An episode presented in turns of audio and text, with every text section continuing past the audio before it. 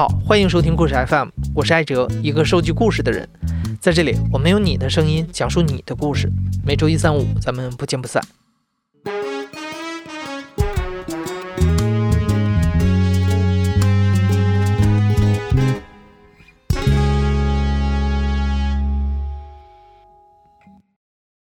今天是二零二零年春节前的最后一期节目。听完这期节目，我们就要小别一个星期了。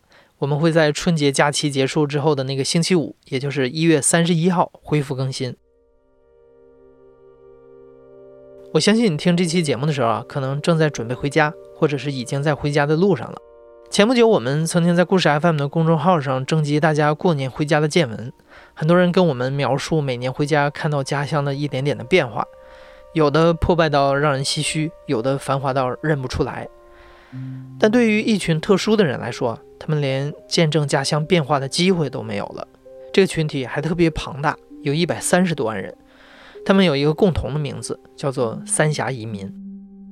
今天的讲述者，他的小名叫花儿，是一位八零后。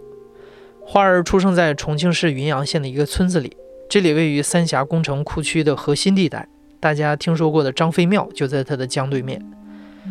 花儿他们这个村子在被江水吞没之前，曾经是一个靠山吃山、靠水吃水的小地方。花儿的父母都在山里的砖厂工作，花儿还有个大他四岁的哥哥，兄妹俩从小就在长江边长大。关于童年的所有记忆，都发生在江水的波涛声中。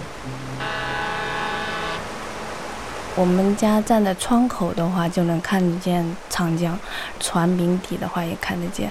那时候长江还是黄色的，你们现在可以去三峡游啊，它都是那个绿绿的、清清的水，然后是很平稳的。我小的时候的长江水，它是滚滚的，呃，那没有黄河那么黄哦，但是就是滚滚而来的那种是黄色的。如果每逢夏天，然后汛期来了以后，长江里的水就会慢慢涨进我们家门口的小溪。其实夏天我们重庆那边呢会产一种叫麦梗，就是小麦的那个杆子，大概好像是说运出去是做那个纸用的。在这个时候呢，那那个货船就会嘟嘟嘟开进来，从长江里面开进来，然后就会把这些。麦梗就会拉走，在这个时候呢，那我爸爸妈妈就会就是挣这一份钱了，就是把那个麦梗就会帮别人扛到那个船上去，就会挣这份钱。但是最神奇的不是这个事情，最神奇是，哎，你早上起来了以后一看，哇，怎么这么大一河水啊？然后呢，等到汛期过了。突然，哇，这水怎么又不见了？然后那个船呢，就搁在那儿了。你知道，来不及开走了，它就搁浅在那个地方。然后当退水以后呢，那个泥沙，然后它就会留在那个我们两边的那个岸上，你就踩上去就是滑滑的，然后有可能还有一些鱼啊，就粘在上面。就是你会觉得会大自然在那个重庆的那个地方会给你很多的惊喜。然后重庆还有一道菜，大家如果去吃火锅都知道是那个豌豆尖，一定要吃这道菜。这道菜呢，在我小的时候，它就是很喜欢长在那个沙地里面。那么长江边就有很多沙地，啊，这个沙地到处都是那个豌豆尖。基本上呢，我们去到长江边去玩了之后回来，就会偷一点别人家的那个豌豆尖带回来。对，就三五成群的就这样出去玩，然后看船啊，然后船来了都啊，然后跟船上人打招呼，特别是碰到那种旅游船，对，因为我们生活在山区，然后有很少会有一些很新鲜的东西。然后的话，那个浪啊会打一些那个漂浮物上来，哇，那些什么小皮筋儿啊，然后一些小拖鞋啊，或者是呃等等一些没见过的，有可能还有点贝壳、珠子啊，就是有很多，还觉得那个感觉就接触到了外面的世界一样的，就从那个船上有点人家丢下来的垃圾。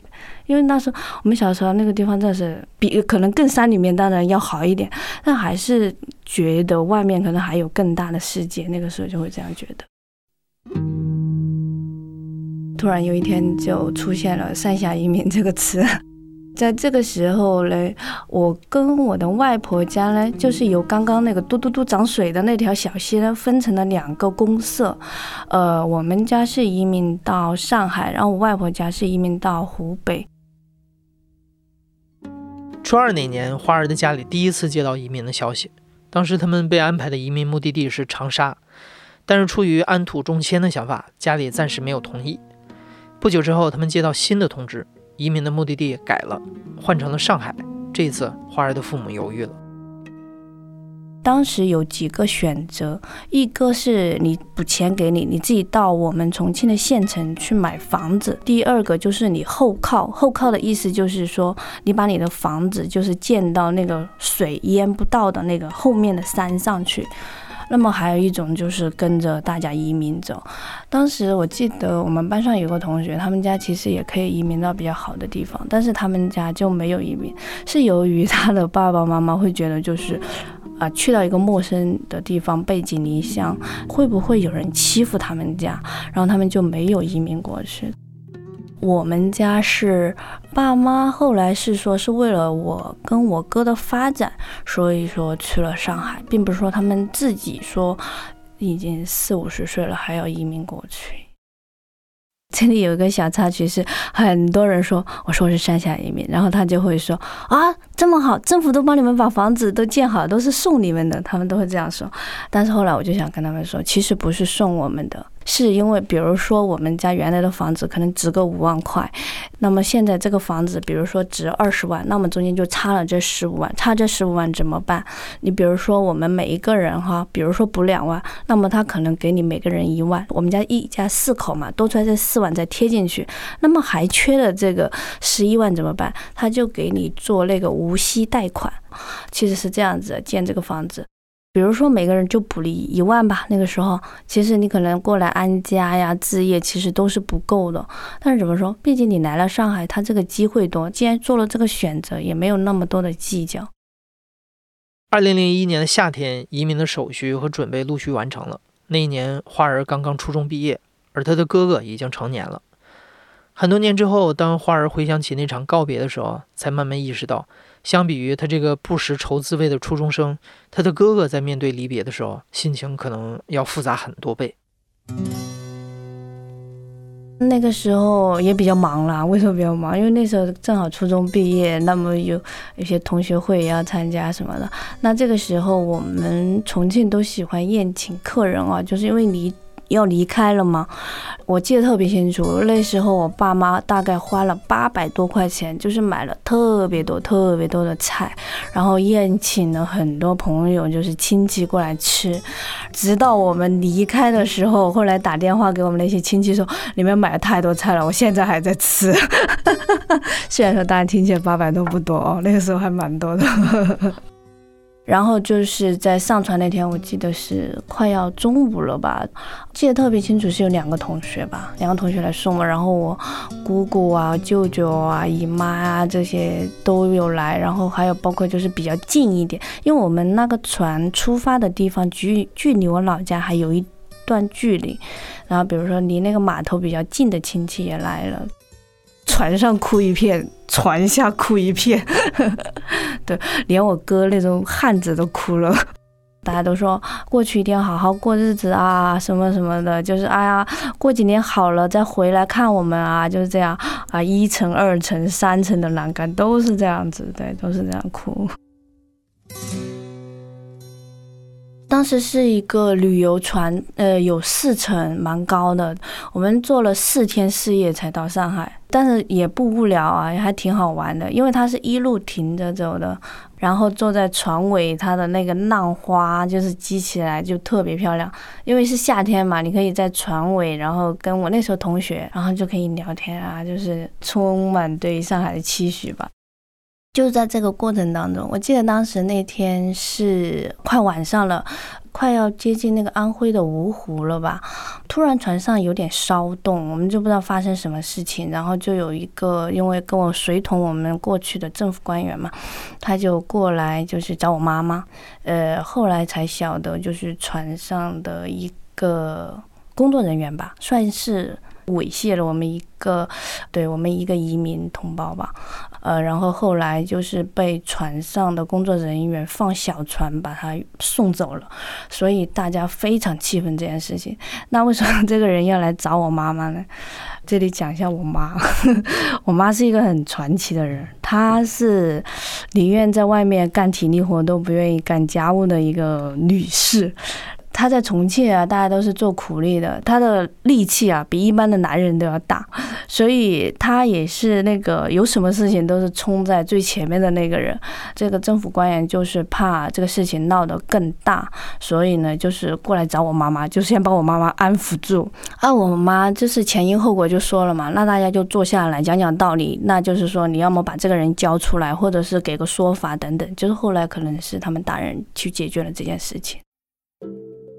在花儿的记忆里啊，船上的这场风波只是一个小小的插曲，父母也没有向他再提起过。后来四天四夜的旅途结束之后，他们如期抵达了上海的吴淞口，大家分别被送往了上海的金山、崇明、南汇等多个移民安置点。花儿一家人被安排在了上海金山区的枫泾镇，这里位于上海的西南角，临近江苏省的边界，是一个景色优美的水乡古镇。很多住在上海城区的人会选择来这里过周末。我们当时下了船，坐了大巴车，然后就是开往我们金山区嘛。然后前面还有就是交警开道，就是直接就这样过去了。我先去的我们镇上的其他村，然后一进去啊一看，哇，两层小洋楼那种感觉，知道吗？我可能忘记讲我前面的住宿问题了，因为我爸妈在砖厂上班嘛，然后就我们家分到的房子就两间，那我爸爸妈妈住一间，我哥哥住。我就没有地方住了。但是当时我们，我从小学六年级就开始读技术了。那么每一周回去一趟，回去一趟的时候，那个时候是我最焦虑的一件事情，因为我会，我妈妈那时候虽然不识字哦，但是她是车间主任，我就会跟他们分到房子的那些小姑娘就会。不同的小姑娘睡觉，就我妈就今天晚上跟谁睡觉？妈说你去谁谁谁那里去睡觉，你去谁谁那睡觉，哎，特别尴尬，就是没有自己的一张床，嗯，所以现在终于有自己的房间了，我可以随便摆弄我的房间，我到现在都还觉得我很喜欢我的房间，我的房间有两个窗户，对，我的都可以看得见外面的风景，而且上海的风景真的还不错。还有一个是最重要，就是有自来水。就我们在重庆，一直在我小的时候吃水就是一个困难。虽然说长江那么多水啊，都不是吃的哦。呃，有两个呃饮水来源，一个是呢从山上，然后牵那种水管，牵牵牵牵，然后你就接在缸里面，然后这样吃。但这样子很容易就会出现，要么就是上面那个蓄水池有沙子塞住了管子，那么你就要去看，要把每一节管子拧开，然后看一下哪里堵住了，你就会用嘴拼命的去吸吸吸，然后把它吸通那个水才会再流。然后要么就是突然爆掉了，半路上就爆掉，你就没水吃，特别烦。小的时候，我妈会经常说：“哎，又没水了，你去山上看一下。”第二个事情就是每天早上呢，要么我爸爸就去那个嘟嘟嘟涨水的那个小溪里面，就是去把它挑回来。这个挑水池真的是太费体力了。重庆的那种山哦，大家都知道。那当时当我们到了之后，第一下打开那个自来水哦，哇，哗哗哗响，太开心了。但是就是说有一点，哇，那个味道真的是不好闻哦，自来水的那个漂白粉味太浓了。但是花儿一家人的兴奋和新鲜感并没有维持得太久，毕竟移民意味着连根拔起，意味着在一个全然陌生的环境里从头开始建立新生活，眼前的一切都是未知数。这是我，我突然感觉就真的像是一个人被丢到另外一个地方，他如果要融入当地的生活，必须要把身上有一些的，哪怕是习性、习惯，都要把它抛弃掉。其实大家都知道，重庆人很爽快，然后呢也很讲义气，但是到了上海，好像有些还是不大行。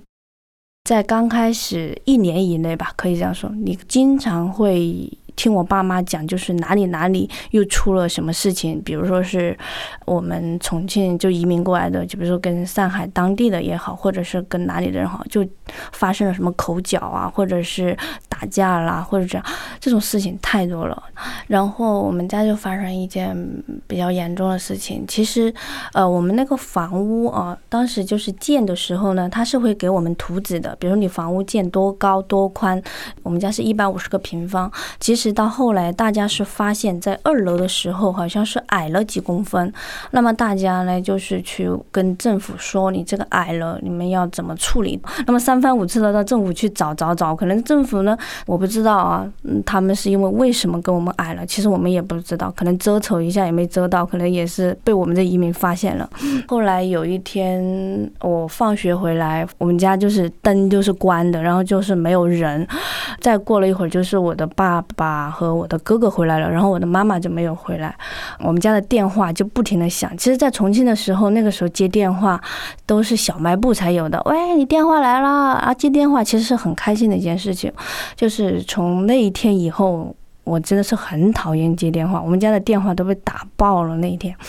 因为我爸爸也参与了这件事情，我哥哥也参与了。然后我爸跟哥哥回来那天晚上，然后我们家都是没有开灯，然后我们就躲在楼上，然后就是不停的就有电话进来。因为就是那一天，大家一如往常的就去政府去反映这件事情，然后可能政府就也是不给答案。后来就是把警察叫来了。其实我对于我们重庆人来说，你要么就给你，对不对？大家坐下来讲理，就是又不给解释，又不给说法，或者是怎样，然后你还搬警察出来吓人。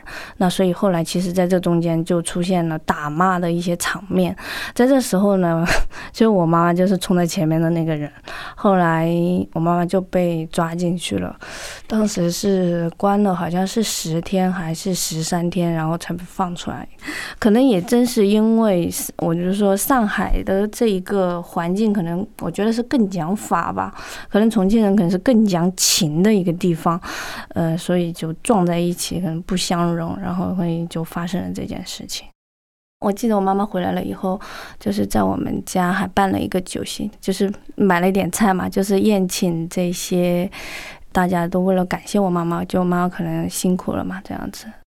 我妈妈好像回到家，应该是洗了个澡吧，然后那天已经饭菜好像都准备好了吃饭。但是我妈妈状态很好，她还她还在里面交朋友，她也没有太多的抱怨，可能就说我回来的，妹妹是谁？嗯，就是这样子。嗯，对对对，可能就是这样子吧。然后就洗了澡，然后在呃大家吃饭，然后大家喝呃喝好吃好，就这样子。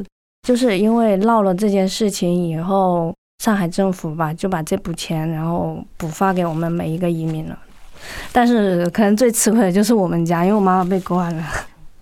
我觉得好像是一个人，你要进入到一个球体，然后里面去的话，我们现在还那一年都在外面扒了一层皮，找那个门，付出了一些代价，就是这种感觉。现在算是进去了。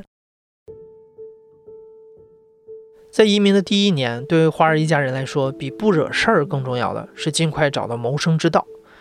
按照当时的政策，移民到位之后，每户可以派出一个代表，接受当地企业提供的工作岗位，工资大约在一到两千块钱。其他的家庭成员就需要自己来想办法求职。移民之后的一年之内，花儿的父母都进入了当地的工厂工作。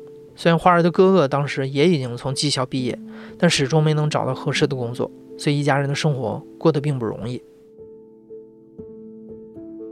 我妈妈，我记得在印象当中是有去一个服装厂，因为我妈又不会缝纫，她还花钱去学了踩那个平板车。但是我妈，我刚刚说了，她是一个宁愿干体力活都不愿意干家里细活，就女人女工活。所以他从小我就没有穿过他织的毛衣，穿过他织的一个马甲，那硬的跟石头一样穿在身上。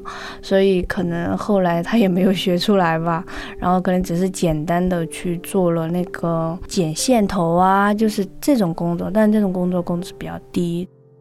其实我那段时间我也不开心，因为我妈妈去剪线头，其实在他心里来说不符合他。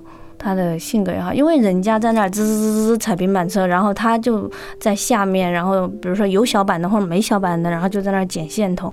对这个职业，我觉得有点不符合。我爸爸当时因在一个塑料厂啊，也是加班蛮晚的，然后塑料味道也很。直到后来，我们枫泾古镇嘛，因为有一个职业机会，就就是那个人力三轮车，你知道吗？就是坐的那个。后来我上大一了之后，我妈妈就去买了第一辆，她也是我们镇上第一个骑人力三轮车的女性。他我妈是早上出门，然后到晚上五六点，我爸在工厂上完班回来接替他的班，他回家做饭。我爸要从六点，有的时候干到十二点，有时候一点两点都有可能再回去。然后这个时候到九十点，我就骑着自行车出来找我爸，我说爸可以回家吃饭了。然后我我爸就说，哎，我再干会儿，再干会儿。这种事情太多次了。然后有的时候我爸那个工厂因为是不休息的，他是那种星期天会交。交接班的，你之前上夜班，然后上白班，那么到星期天晚上的时候交接班，比如说他晚上干到十二点回家，那么其实他到第二天再去上那个夜班的时候，可能就只能休息两三个小时，太痛苦了，那个那一段时间。我妈妈那时候就是白头发一下就多了好多，还有就是皮肤也不好了，特别是上海的冬天，那个风大的吹的是呜呜呜的响，你再夹杂着那点雨的话，哇，你就觉得心可能整个人都是凉的。嗯，不过上海呢，我觉得比较好的一点就是，嗯，好多问题你抛给他，他会给你一些答案。呃，那个时候也是可能是因为我成绩还可以吧，然后我们村里面就让我说，你可以作为那个贫困生，然后你会写一些申请到政府里面去，因为政府它每一年都有一些名额，对，一年可能有一千，我记得好像有一千四百多还是多少吧，一年有这么一个补助的一个钱。凭借着不错的成绩，花儿从上海当地的高中毕业，去外地读了大学，之后又回到上海工作，结婚生子，扎根在了这个城市。但是在花儿读大学的期间，他的哥哥却离开了上海，回到新建成的云阳老家的县城定居。几年之后，他们的父母也回到了云阳养老。其实这十几年来，在迁往各地的三峡移民当中，回迁到老家的比例不在少数。花儿尽管选择了和哥哥截然不同的路。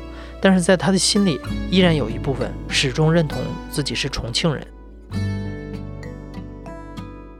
至今为止啊，上海开了那么多川菜馆，我可能都没有吃到真的是很，就是一吃哦家乡味的那种那种餐厅，到现在都还没有找出来。就像你吃的重庆小面，我是觉得重庆小面的，你如果觉得这个面正不正宗，第一口下去，如果吃下去你的喉咙有点痒兮兮，你有点想咳的话，那个面就正宗了，因为它那个又麻又辣，弄刺激你的喉咙，它就会有点痒痒的，想咳嗽，像被呛到的那种感觉，我是这样去判断，不知道别人啊。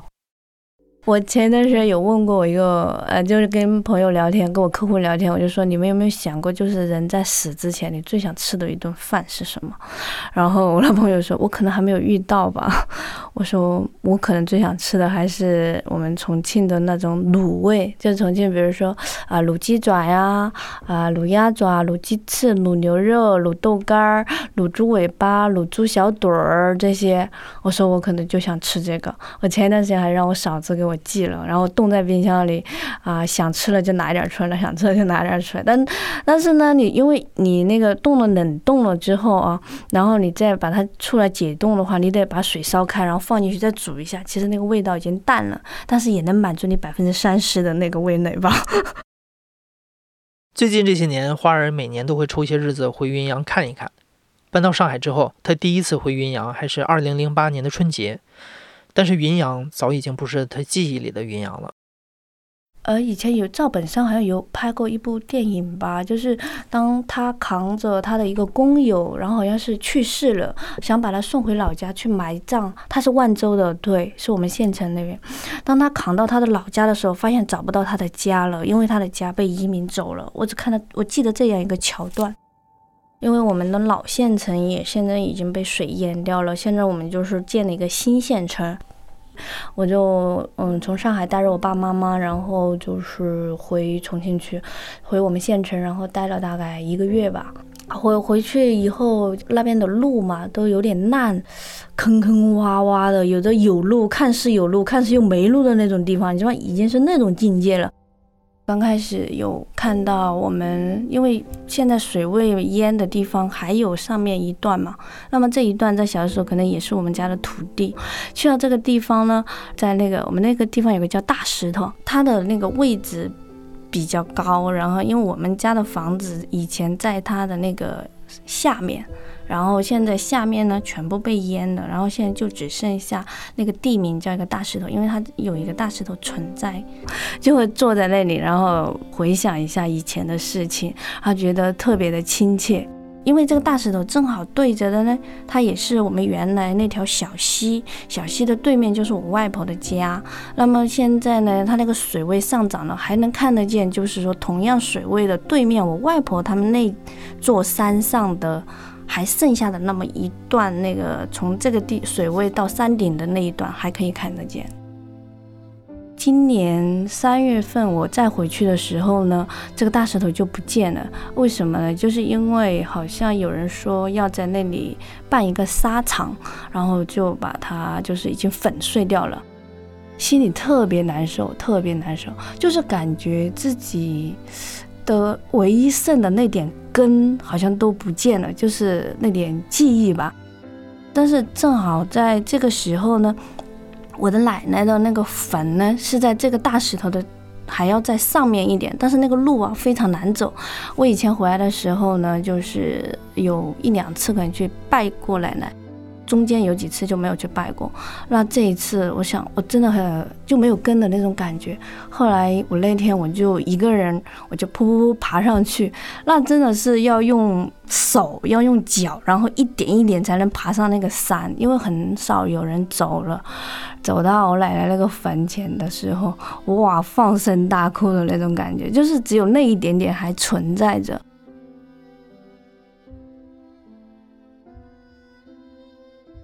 就在去年，花儿听到了另一个噩耗：他们家位于上海枫泾的那栋小洋楼很可能要被拆迁了。也许在不久的将来，他成长记忆里的第二个家也将变成一片瓦砾。当时我听说这个要被拆的时候，我还开玩笑说：“我说我们这个房子是不是要多补一点比别人？虽然面积一样，但是我们这个是有标志性的建筑。”然后到现在还没有拆，可能也是快要拆了。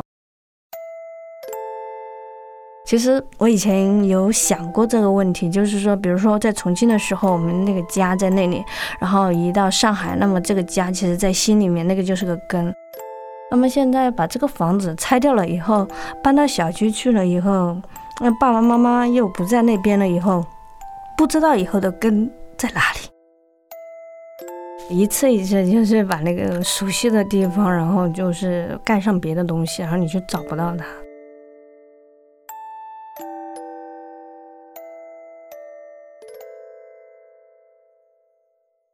你现在正在收听的是《亲历者自述》的声音节目《故事 FM》，我是主播艾哲。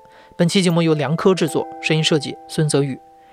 感谢你收听本期节目，在这里我代表故事 FM 的团队提前祝你新春大吉，家人健康。咱们春节后再见。